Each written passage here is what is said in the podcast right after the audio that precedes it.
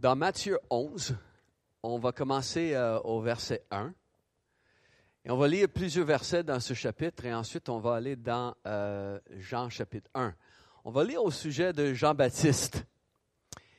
Et je ne sais pas si vous êtes au courant du montant, de la montagne de versets consacrés à la vie et au ministère de Jean-Baptiste. Quand on regarde tout ce qui est écrit de lui et tout ce qui est raconté par rapport à son ministère, c'est impressionnant. Et donc, on va lire plusieurs versets aujourd'hui et euh, je veux vous amener une pensée que je crois, euh, sans ombre du doute, va vous aider. Lorsque Jésus est achevé de donner ses instructions à ses douze disciples, il est parti de là pour enseigner et prêcher dans les villes du pays. Et Jean, ayant entendu parler dans sa prison des œuvres du Christ, lui fit dire par ses disciples, Es-tu celui qui doit venir, ou devons-nous en attendre un autre Et Jésus leur répondit, Allez rapporter à Jean ce que vous entendez et ce que vous voyez. Les aveugles voient, les boiteux marchent, les lépreux sont purifiés, les sourds entendent, les morts ressuscitent, et la bonne nouvelle est annoncée aux pauvres. Heureux celui pour qui je ne serai pas une occasion de chute. Comme ils s'en allaient, donc les disciples de Jean-Baptiste, là, ils s'en vont, là, ils retournent voir Jean. Jésus se mit à dire à la foule au sujet de Jean, Qu'êtes-vous allé voir au désert? Un roseau agité par le vent. Mais qu'êtes-vous allé voir? Un homme vêtu d'habits précieux?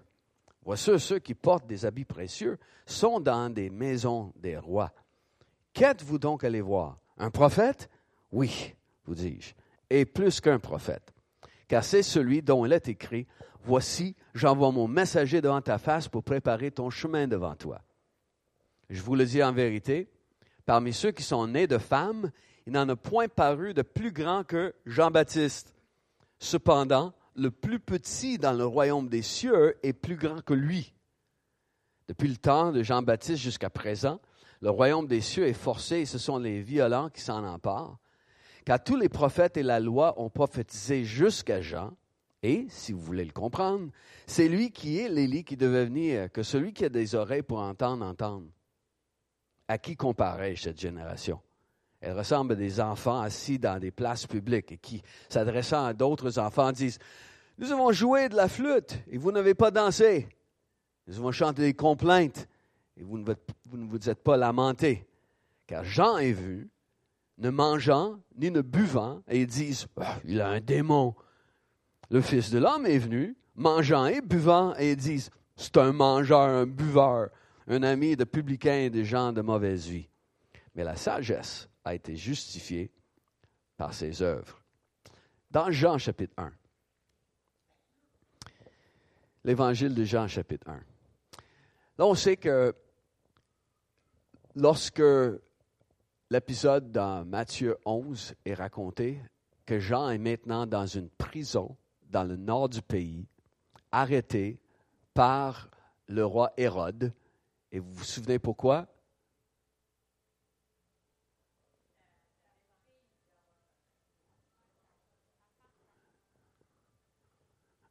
Vous vous souvenez pas pourquoi il était en prison?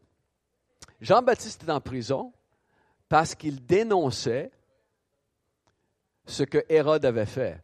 Hérode avait séduit la femme du frère d'Hérode et ensuite il a renvoyé sa propre femme, a épousé l'autre et Jean-Baptiste disait c'est pas correct et à cause de ça Hérode va l'arrêter. Hérode n'est pas content, même si Hérode, il respectait Jean-Baptiste, la Bible nous dit.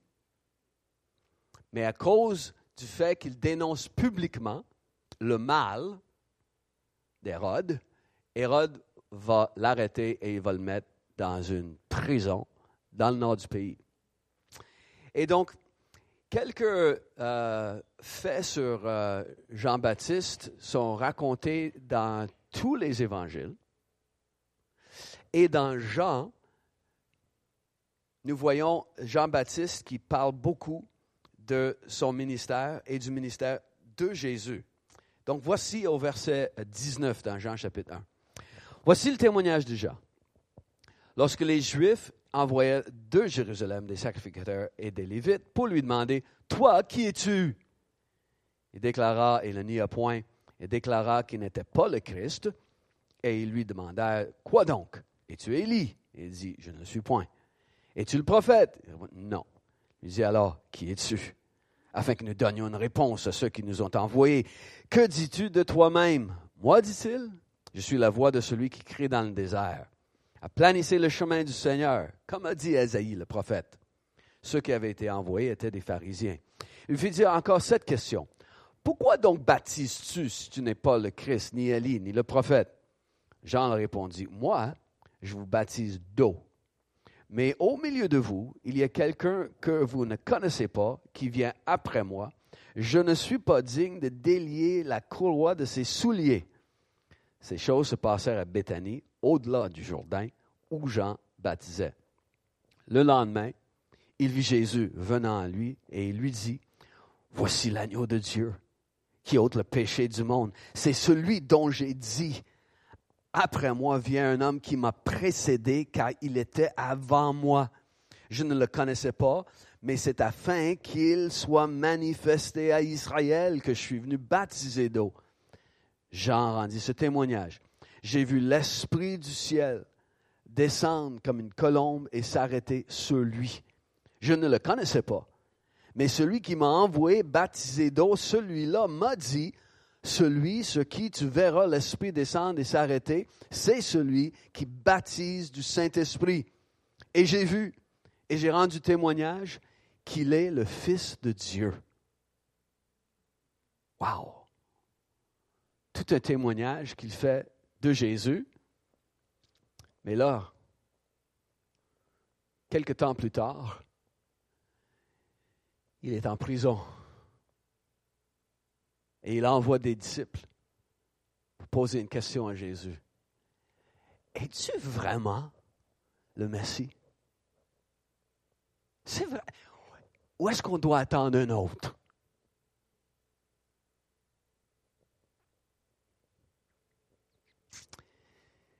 OK. Je vous dresse une petite liste de personnes. Enoch, Noé, Abraham, Sarah, Joseph, Moïse, Josué, Gédéon, Déborah, Samuel, David, Salomon, Ézéchias, Ésaïe, Daniel. Qu'est-ce que tous ces gens-là ont en commun? Ils ont en commun? Jean-Baptiste est plus grand qu'eux. Jésus veut dire qu'il n'y a jamais eu quelqu'un qui a marché sur la terre qui est plus grand que Jean-Baptiste. Wow!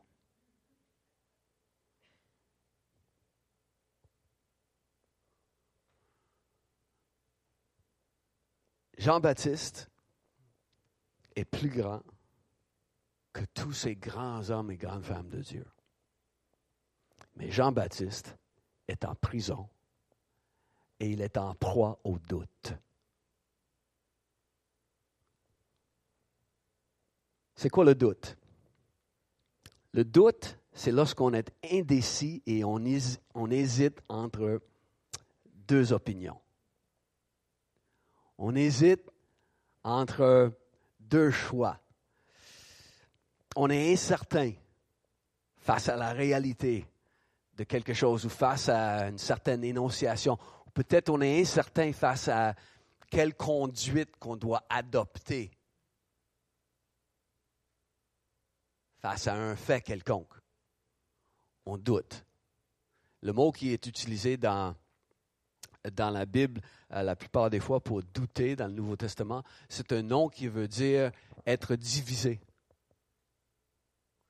Donc ça ne va pas bien quand tu es divisé en dedans de toi-même. Hein? On, sait tous qu'est-ce que c'est lorsqu'on est devant une décision et on ne sait pas quoi faire. Ce pas un bon feeling de diviser. Et bien sûr, pour Jean-Baptiste, tout son ministère, tout ce qu'il a cru, est remis en question. Es-tu celui qui doit venir? Ou est-ce qu'on doit en attendre un autre? Donc, euh, aujourd'hui, ce que je veux faire rapidement, c'est de regarder quelques faits sur Jean-Baptiste. Ensuite, je vais regarder c'est quoi l'origine des doutes. L'origine des doutes. Je vais regarder aussi pourquoi Jésus va dire que quelqu'un qui est dans le royaume des cieux est plus grand que Jean-Baptiste. Si Jean-Baptiste est plus grand que tous ces gens-là qu'on vient de mentionner. Donc, quelques faits sur Jean-Baptiste. Mais on sait qu'il vient d'une famille de prêtres. Son père était prêtre euh, dans la religion juive. Sa mère était une descendante directe de Aaron. La Bible nous dit. Donc, euh, il, il connaît une naissance euh, miraculeuse, n'est-ce pas? Élisabeth et Zacharie sont incapables d'avoir des enfants et Jean-Baptiste est annoncé par l'ange Gabriel. Euh, et ensuite, après sa naissance, il va vivre dans un village éloigné en Judée, dans les montagnes de la Judée, la Bible dit. C'est là où euh, Zacharie et Anne demeuraient et Zacharie descendait à Jérusalem lorsque c'était son temps pour être dans le temple et servir Dieu dans le temple. Mais Jean-Baptiste vivait dans un petit village dans les montagnes. C'est là où il a passé son enfance. C'est là où il a passé son temps en tant que jeune homme. Et il est un parent, on le sait, éloigné de Jésus. Éloigné dans le sens que euh, la Bible présente Marie comme une cousine éloignée d'Élisabeth. Donc, euh, Jean-Baptiste et Jésus sont cousins éloignés. Donc, c'est un parent éloigné, mais est aussi éloigné géographiquement. Nazareth, c'est très loin des montagnes de la Judée. Donc, quand Jean-Baptiste dit, moi je ne le connaissais pas, mais celui qui m'avait envoyé baptiser m'a dit que celui sur qui tu vas voir le Saint-Esprit descendre comme une colombe, c'est celui qui baptisera du Saint-Esprit de feu. Donc il dit, je ne le connaissais pas. Donc ils étaient éloignés l'un de l'autre. Et euh, un des faits intéressants sur euh, Jean-Baptiste, c'est quelque chose que l'ange Gabriel va déclarer à Zacharie, que cet enfant-là serait rempli de l'Esprit de Dieu dès le sein de sa mère. Dans le ventre de sa mère, il va être rempli du Saint-Esprit. Euh, ah, pourquoi pas, on va aller regarder ça, parce que moi je trouve ça assez délicieux comme, comme verset. Euh, c'est dans Luc au, chapitre 1. Et Gabriel dit, il sera pour toi, Jean-Baptiste, il sera pour toi un sujet de joie et d'allégresse, et plusieurs se réjouiront de sa naissance, car il sera grand devant le Seigneur, il ne boira ni vin, ni liqueur enivrante, et il sera rempli de l'Esprit Saint dès le sein de sa mère. Donc Jean-Baptiste, il vit dans les déserts. On sait qu'il a une, diète assez bizarre. Hein? On voit Jean-Baptiste, il sourit, puis il a une patte de sauterelle entre les dents encore. Tu sais, du miel.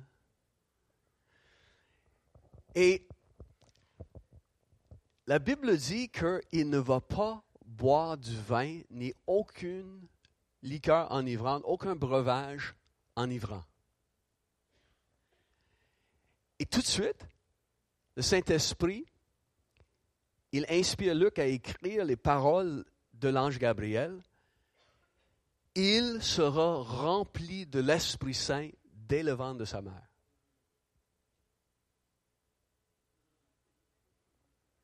Il n'y avait pas besoin de vin.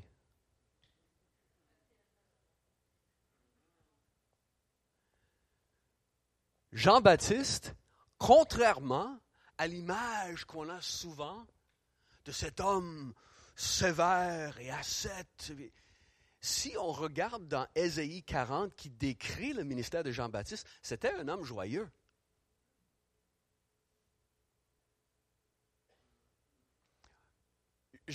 on sait ce que la, présence du Saint-Esprit peut produire dans nos vies, des fois cette ivresse dans la présence de Dieu. Moi, quand, Jean-Baptiste est venu au monde, il est venu au monde les pieds ronds. Il était était euh, rempli du Saint-Esprit euh, dès euh, les, les, les, premières minutes de sa vie, jusqu'au moment de son ministère.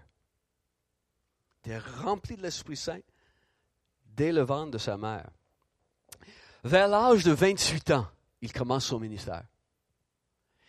Il s'éloigne des montagnes de la Judée, il traverse le Jourdain et il va au-delà du Jourdain. Et là, il s'installe, il y a des disciples qui, qui viennent autour de lui. Il, annonce le royaume de Dieu et il annonce que c'est le moment d'avoir un changement de pensée parce que le royaume de Dieu s'en vient.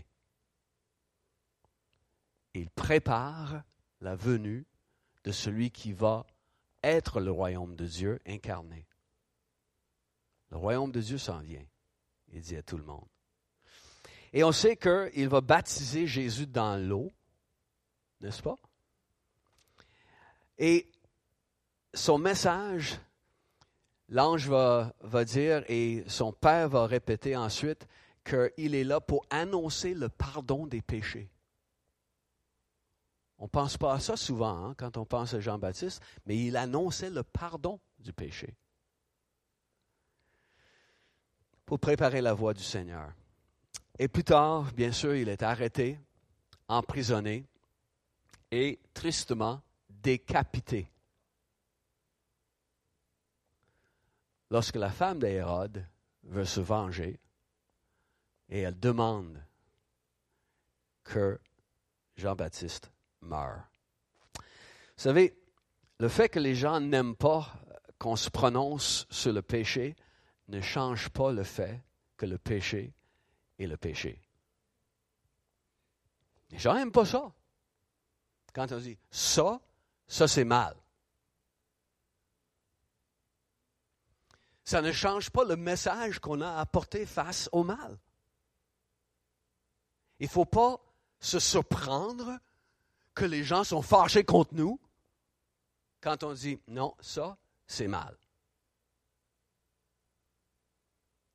Jean-Baptiste a payé le prix. Mais il est plus grand que tous ceux qui étaient avant lui. En prison, en au doute, mais plus grand que tous ceux qui étaient avant lui. Par contre, Jésus dit que dans le royaume, le plus humble, le plus petit, il est plus grand que Jean-Baptiste. Connaître Jésus comme ton sauveur personnel, c'est quelque chose de plus grand que tous ceux dans l'Ancien Testament qui accomplissaient des grandes choses pour Dieu. C'est ce que Jésus est en train de dire. Il dit, de tous ceux qui sont nés de femmes, il n'y en a pas plus grand que Jean-Baptiste. Mais quelqu'un dans le royaume des cieux est plus grand que Jean-Baptiste. Tu peux être né d'une femme et tu peux être né de l'Esprit de Dieu. La nouvelle naissance fait en sorte que tu peux connaître Dieu d'une façon plus grande que même le plus grand des prophètes de l'Ancien Testament. Tu peux connaître un, une partie du cœur de Dieu, tu peux connaître sa miséricorde, son amour et son affection d'une manière que même les plus grands ne pouvaient pas comprendre. Ça prend la croix pour montrer quelle est la hauteur, la longueur, la largeur et la profondeur de l'amour de Dieu. Et quand on entre dans ça, quand on est né de l'Esprit, et Jésus devient notre sauveur personnel, on est même plus grand que ceux qui ont vécu avant la croix, peu importe ce qu'ils ont fait pour Dieu.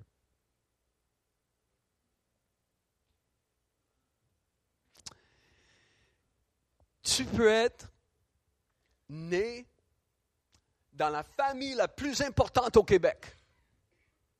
Quelle est cette famille? Je vous laisse le choix. Mais tu peux être né dans cette famille. Mais si tu es né dans la famille de Dieu, si tu es né de l'Esprit, tu as une importance établie par Dieu qui est plus grand que tous les gens qui sont là. C'est ce que Jésus dit. Quand tu es né de l'Esprit, ne te considère pas comme petit dans ce monde, dans cette société. Il faut que tu te vois comme grand parce que tu es né de Dieu, tu es né d'en haut, tu es né de l'Esprit de Dieu. Et ça fait toute la différence. Donc, il ne faut pas minimiser cette réalité d'être maintenant dans le royaume des cieux. Dans Colossiens, c'est écrit que Dieu, dans sa grâce, il nous a transportés, il nous, a pris alors qu'on était dans le royaume des ténèbres, il nous a transportés dans le royaume du Fils de son amour. Donc, ce qui était autrefois inaccessible, ça a pris Jésus là, pour nous amener là, dans le royaume. Le royaume de, Dieu était inaccessible. Mais par la nouvelle naissance, on a accès à sa présence constante et on est né de nouveau. Donc, dis à la personne à côté de toi, tu es beaucoup plus grand que tu penses. C'est beaucoup plus grand que tu penses.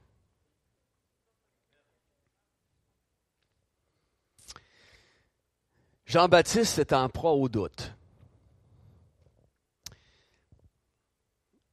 On se comprend que des fois, les doutes, c'est, bon. Les doutes sont salutaires des fois. C'est souvent le début d'une belle découverte scientifique. J'ai un doute sur ça. Donc, je vais aller creuser un peu plus et, ah, voilà. Vous savez que des centaines, voire des milliers de gens qui sont allés dans, en Afrique, dans les parties tropicales, sont morts de malaria, n'est-ce pas? Et est-ce que vous savez que les gens pensaient que la malaria s'attrapait par les vapeurs qui sortaient de l'eau le soir, alors qu'ils voyaient l'évaporation. Donc, on voulait se tenir loin de ces vapeurs-là, parce que si on les respire, on peut devenir malade. Donc, des centaines, des milliers de jeunes hommes et de jeunes femmes qui voulaient amener l'Évangile sont morts. Et là, un jour, hmm, j'ai un doute là-dessus. Aujourd'hui, on trouve ça drôle. Et on était loin de penser qu'un petit insecte pouvait nous donner la mort. Donc, des fois, un petit doute sur quelque chose, c'est salutaire. Mais pas la sorte de doute dont on parle ici pour Jean-Baptiste. Parce que Jean-Baptiste, lui, il, affirme avoir entendu du Père qu'il devait baptiser. Il dit, j'ai entendu du Père que j'allais voir un jour quelqu'un ce qui le Saint-Esprit descendra comme une colombe. Et si moi j'ai été envoyé baptiser d'eau, mais lui est envoyé baptiser d'Esprit Saint et de feu, et il dit, c'est lui qui dit, voici c'est l'agneau de Dieu Jean-Baptiste va aussi dire, euh, il, était il est plus grand que moi parce qu'il m'a précédé, il est avant moi. Donc, à, quelque part, il commence à, percevoir l'éternité du Fils de Dieu dans cette déclaration. Donc, il dit toutes ces choses. Il avait affermi, toutes ces choses. Et là, il dit, est-ce que c'est vraiment lui? Là? Je suis plus sûr. Je suis plus sûr. Il a même dit, comme on l'a lu dans Jean chapitre 1, j'atteste, je confirme, cet homme, il est le Fils de Dieu. Ah, je suis plus sûr, là. Es-tu vraiment le Christ? Es-tu vraiment le Fils de Dieu? Es-tu vraiment celui qui devait venir? Pourquoi il a ces doutes-là? Mais bien sûr, euh, les circonstances ont beaucoup changé pour Jean-Baptiste. Et là, il est en prison. Là, il souffre. Ce n'est pas une prison au Québec, là.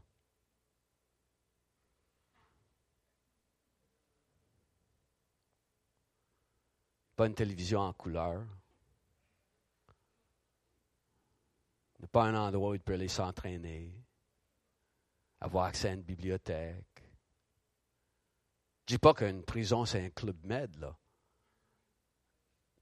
Mais à comparer à la prison romaine dans laquelle Jean-Baptiste languissait, languissait, c'est, c'est, c'est, ouais. Nos prisons, c'est des clubs med. Donc Jean-Baptiste, il souffre. Faut dire, ça allait bien son affaire. Grande croisade, les gens arrivaient en foule, prêchaient à la grande foule, il y avait des disciples, l'argent, ça devait rentrer. C'est juste la réalité des choses. Imagine comment ça a affecté l'économie de l'endroit où il faisait du ministère.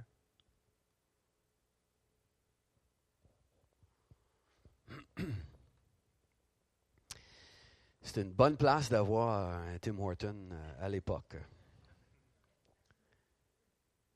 Un Timothée Horton. Euh, les circonstances ont changé. Là, c'est l'adversité. Il ne faut pas permettre à l'adversité de semer des doutes. Parce que tu vas être confronté à l'adversité ne faut pas permettre non plus à l'opinion des gens qui sont nés de femmes mais pas nés de l'esprit d'affecter qu'est-ce que tu penses de Jésus. Parce qu'autour de Jean, il y avait des, il y a des personnes qui disaient, oh, voyons donc, Jésus de Nazareth, c'est, euh, il est démonisé. Dans sa propre famille, les gens disaient, c'est un fou. Les gens disaient, c'est un mangeur, un buveur. C'est un gars qui est sous le party. Ça ne peut pas venir de Dieu, ça. Il a trop, a trop de fun. Il s'amuse trop pour que l'Église soit comme ça. Là. va marcher comme il faut, là. C'est sérieux, là. Dieu, c'est sérieux. Sauf que Jésus arrive, il sur le party.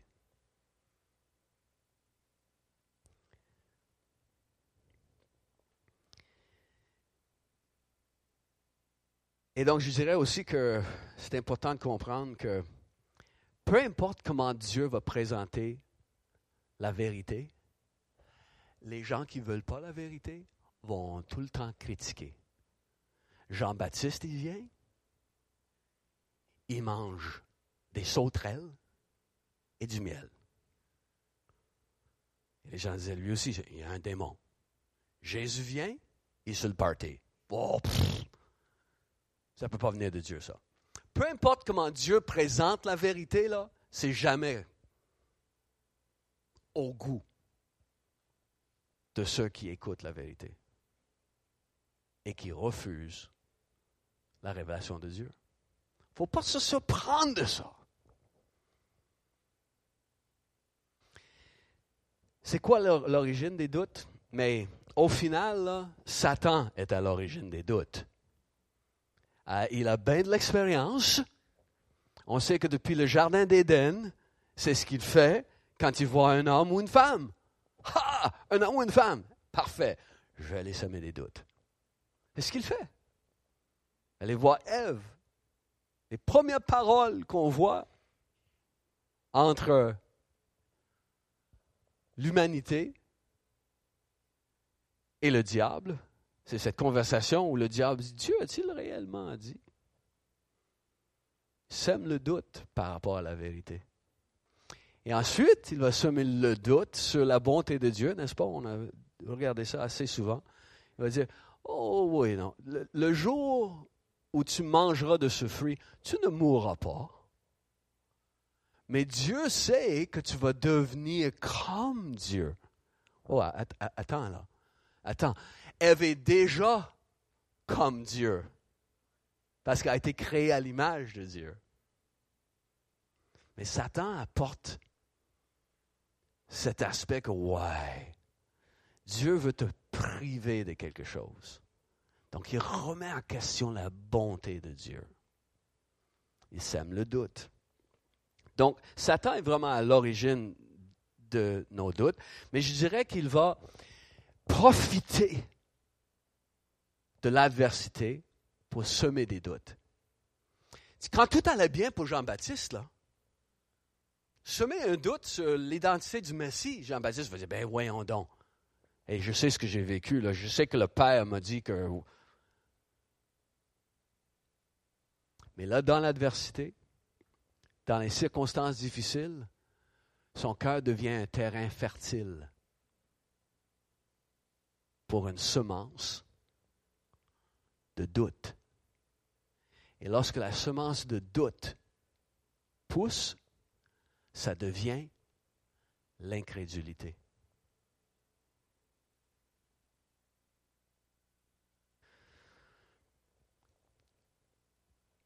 C'est probablement ces idées préconçues que Jean-Baptiste avait aussi, qui a fait en sorte que son cœur est devenu un terrain euh, fertile pour les doutes, parce qu'il y avait des idées de comment le Christ, le Messie, allait agir.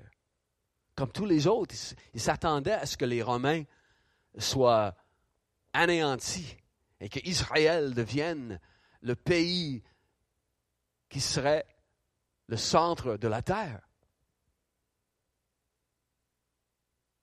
Et voilà, il est dans une prison romaine. Les difficultés personnelles remettent en, question, remettent en cause ce qu'il avait déjà connu. Donc, nous voyons euh, que nos vies sont assez fragiles quand on regarde les doutes qui viennent. Euh, on, se souvient lorsque l'ennemi était venu attaquer Israël à plusieurs reprises, l'ange de l'Éternel se présente à Gédéon et dit, euh, L'Éternel est avec toi, vaillant héros. Et Gédéon dit quoi? si l'Éternel est avec nous, donc l'ange dit, l'Éternel est avec toi. Gédéon dit, ouais, si l'Éternel est avec nous, mais comment ça se fait qu'on souffre comme ça? Hein?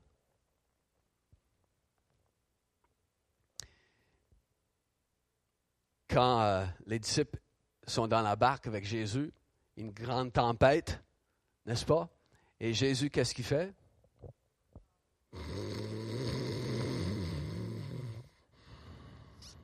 Bien confortable, sa tête sur un coussin, et il dort. Et les disciples disent quoi quand on le réveille? Maître, réveille-toi. Ça te fait rien que nous périssons? souvent, tout ce que je vis, c'est comme, ça te fait rien? Hein? ne dérange pas de me voir dans cette situation souffrir comme ça? Donc on remet en question sa bonté, son regard sur nous. Est-ce qu'il nous affectionne vraiment? Tu t'en soucies pas? Et donc les circonstances vont commencer à nous déranger aussi. Euh, bien sûr, quand Pierre va marcher sur l'eau, tout à coup, euh, euh, il voit le vent et les vagues, et les circonstances font en sorte qu'il doute, n'est-ce pas? Mais les doutes seront tout tout le temps là. À l'origine, il y a Satan qui profite. Mais l'adversité ou l'opinion des autres vont faire en sorte que le doute Être rempli de l'Esprit Saint ne te met pas à l'abri des doutes. Jean-Baptiste est rempli de l'Esprit Saint depuis le ventre de sa mère.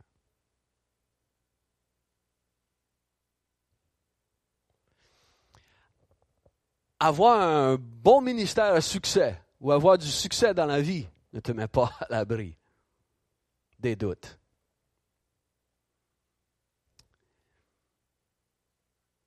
À l'inverse, connaître l'adversité ne veut pas dire que tu n'es pas dans la volonté de Dieu.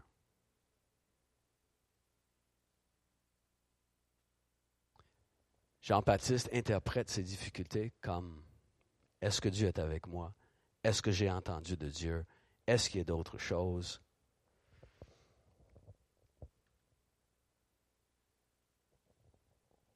Donc, il ne faut pas douter. Tu auras des doutes. Il ne faut pas douter de ça. Sans ombre du doute, tu auras des doutes. Mais ce n'est pas les doutes qui sont redoutables. C'est celui qui sème les doutes pour te détruire. Et comme quelqu'un a dit un jour, il vaut mieux douter de tes doutes de dire euh, Je doute que ces doutes soient vrais.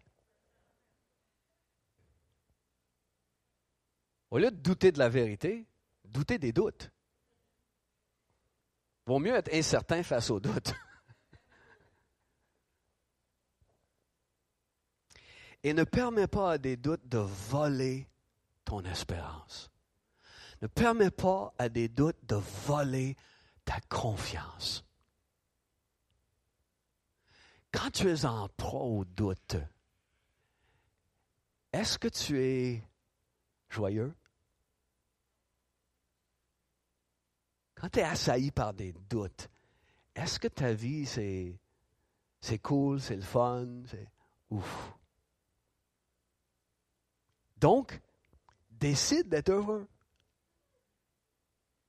Décide de rejeter le doute et t'attacher aux vérités que tu sais que tu as reçues de Dieu. Mes circonstances, ce que les autres disent, c'est autre chose. Mais ça, je sais, c'est vrai.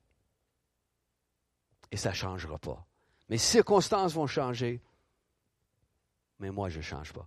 Tu sais, des fois, quand on reçoit un appel, si on a le service de l'identification de la personne qui, reçoit, on, voit ça. Ah, bon. Puis en bas, qu'est-ce qu'il y a? Refuser ou accepter? Donc, quand tu vois que le numéro qui t'appelle, Est-ce que ça vous arrive des fois de, voir euh, un, code du pays bien bizarre? C'est quoi ce pays-là? Aucune idée.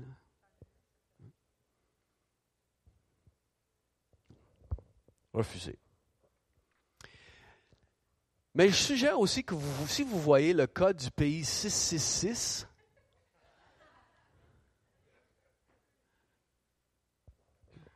refusé. Quand vous voyez que c'est les doutes qui appellent, ça, et, vous, et vous savez d'où ça vient, refusez. Refusez. OK, je finis avec ceci.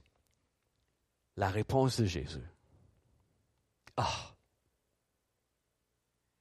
Jésus, il est extraordinaire. Sa réponse est sublime. Alors que Jean-Baptiste, il est déchiré dans son âme. Il souffre. Sa vie s'est effondrée. Il languit dans cette prison. Il envoie des disciples avec cette question et la réponse de Jésus.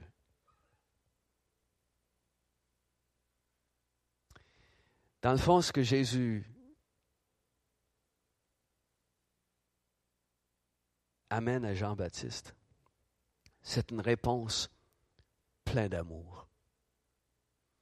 Le cœur d'amour de Dieu est mis en surbrillance dans cette réponse de Jésus. Parce que face à tout ça, Jésus dit à Jean-Baptiste, JB, Regarde au fait. Regarde au fait. Jean-Baptiste savait beaucoup de choses sur Jésus, comme on a déjà vu. Mais là, Jésus va rajouter des informations. Va rajouter des informations. Allez dire à Jean-Baptiste, qu'est-ce que vous voyez? Les aveugles voient, les sourds entendent, les boiteux marchent, les démonisés sont libérés. La bonne nouvelle est annoncée, les morts ressuscitent. Allez le dire à Jean. Il va être réconforté. Il va être fortifié. Il va savoir, ouais, je savais, c'était lui. Ce n'est pas une reproche qu'il fait à Jean-Baptiste c'est des informations de plus à un cœur qui sincèrement ne sait pas quoi penser. Quand tu es en pro au doute, amène ta question à Jésus. Il va te répondre. Il va te conduire dans des informations. Il a dit que le Saint-Esprit allait nous conduire dans toute la vérité. Il veut que tu sois solide dans ta foi. Parce que ce n'est pas seulement pour toi, mais pour les autres autour de toi. Que tu as besoin de savoir. Que ce soit bien assis dans ton cœur. Qui est Jésus? Qu'est-ce qu'il fait pour moi? Est-ce qu'il y a un autre? Jean-Baptiste demande, est-ce qu'il y a un autre? Wow! Pierre va dire plus tard dans Acte chapitre 4, il n'y en a pas d'autre car il n'y a de salut en aucun autre nom. Il n'y a sous le ciel aucun autre nom qui a été donné parmi les hommes par lesquels nous devions être sauvés. Il n'y en a pas un autre. Jésus, il est l'image du Dieu invisible. Il est la face de Dieu. Il a rendu Dieu visible. Tout a été créé par lui et pour lui. Il a présenté Dieu comme un Père plein d'amour et d'affection. Et par son sang, nous avons la rédemption, le pardon de nos péchés. Il est le seul à avoir ressuscité d'entre les morts, un fait historique établi depuis des siècles. Il n'y en a pas d'autre. Il n'y en a pas d'autre. Il n'y a aucun autre. Il n'y a aucun autre qui t'aime comme Jésus t'aime.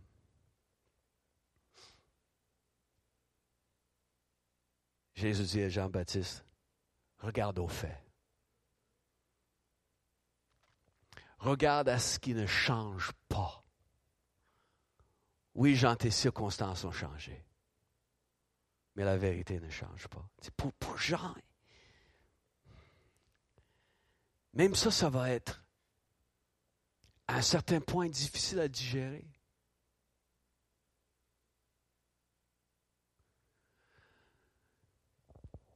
Parce que le Messie, le Christ, selon Ésaïe 61 et selon le message que Jésus prêché à Nazareth dans Luc chapitre 4, le Messie va libérer les prisonniers.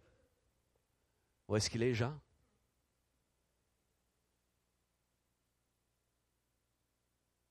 Donc des fois, nous aussi, c'est comme, je suis malade, mais le Seigneur est supposé guérir les malades.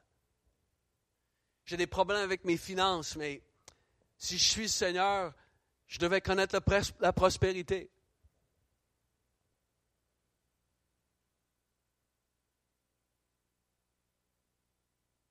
Mais Jésus dit tout le temps, regarde au fait, pas ta situation.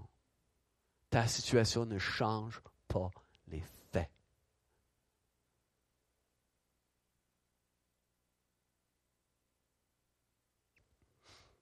De toute façon, je vais vous lancer quelque chose. Suis vite fait comme ça.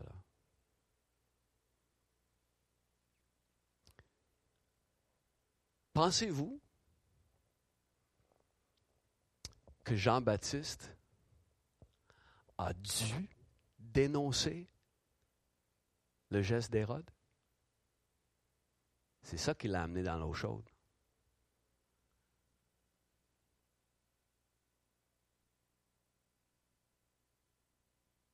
Est-ce que Dieu voulait qu'il fasse ça?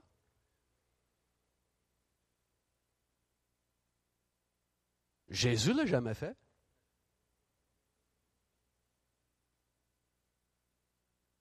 Peut-être est dans l'eau chaude parce qu'il fait un, mauvais move.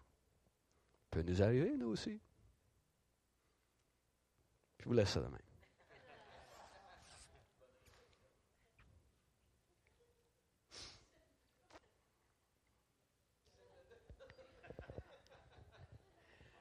Donc, quelques pensées en conclusion, OK, en rafale. Tu auras des doutes.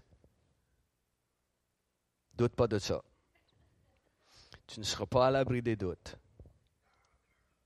Ton appel, même l'accomplissement de ton appel, ne te met pas à l'abri des doutes. Ton expérience avec la présence de Dieu et avec le Saint-Esprit ne te met pas à l'abri des doutes. Tu auras des doutes. Quand l'adversité est là, souvent le, cœur devient un terrain fertile pour les doutes. Ne permets pas à l'opinion des autres d'influencer comment toi tu vois Jésus.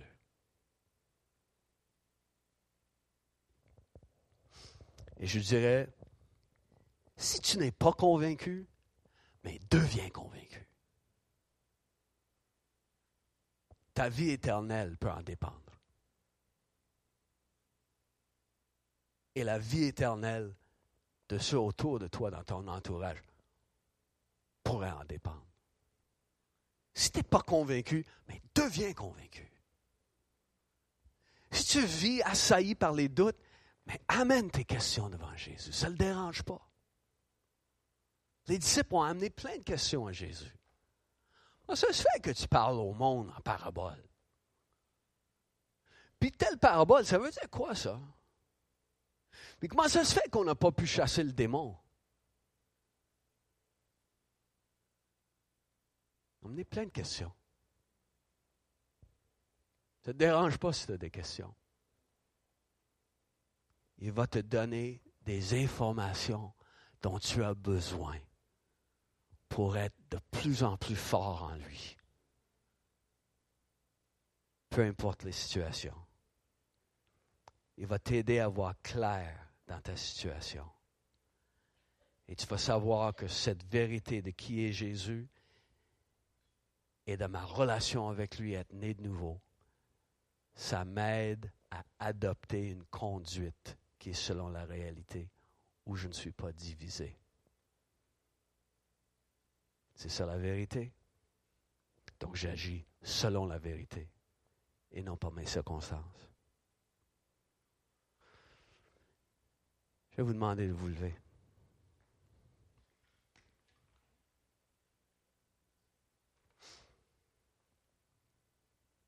Combien vous aviez des doutes que j'allais finir avant midi?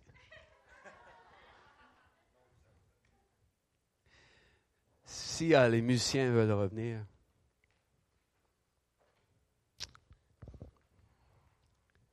Est-ce qu'on peut chanter euh, encore que si euh, son nom est Jésus, roi de mon cœur, roi de gloire? Est-ce qu'on peut le déclarer aujourd'hui? Déclarons qui il est. Peu importe les circonstances, peu importe ce que la société essaie de semer dans nos pensées, il est le roi de gloire. Il est le roi de mon cœur. Hmm. Seigneur,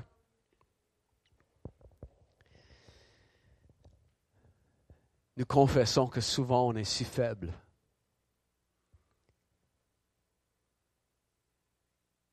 Mais on sait que la force est à toi. Et tu veux qu'on soit fort à l'intérieur face à l'adversité, les choses qui nous découragent. Donc Seigneur, je prie ta force sur nous. Je prie une révélation de ton affection pour chacun qui traverse un moment difficile.